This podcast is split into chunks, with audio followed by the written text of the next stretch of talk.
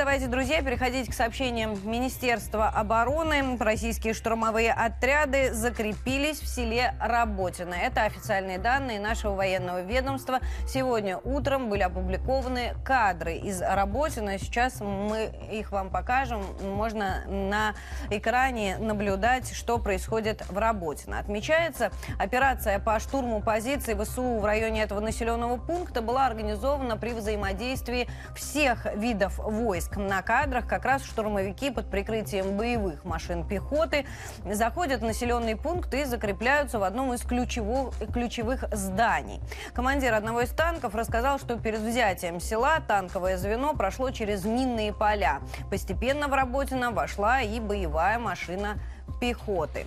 Итак, бои в Работино продолжаются не один месяц. Это запорожское направление, то самое, где ВСУ планировали э, сосредоточить свои основные силы для удара и выхода, соответственно, к Крыму. Они не собирались там долго останавливаться, им предполагали вообще прорвать линию Суровикина за три дня. Но оказалось, что Работин на их последний успех на этом направлении. Ну и вот сейчас они покидают, в общем-то, закрепляясь на кладбище, что весьма характерно для вооруженных сил хунты. Ну, нам лег- легче, меньше работы. А почему на кладбище легко закрепиться? Это же довольно открытое пространство. Ну, я не знаю, но они предпочитают. То же самое было на кладбище к западу от Андреевки на Артемовском направлении.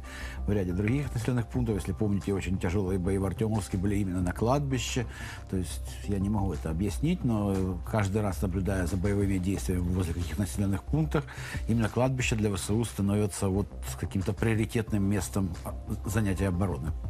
А, Буквально неделю назад э, украинские СМИ сообщали о большом сосредоточении российских войск под Работино. А, Действительно ли это так? Это залог успеха? Или ВСУ не хватает все-таки боеприпасов, э, живой силы, вооружений на этом направлении?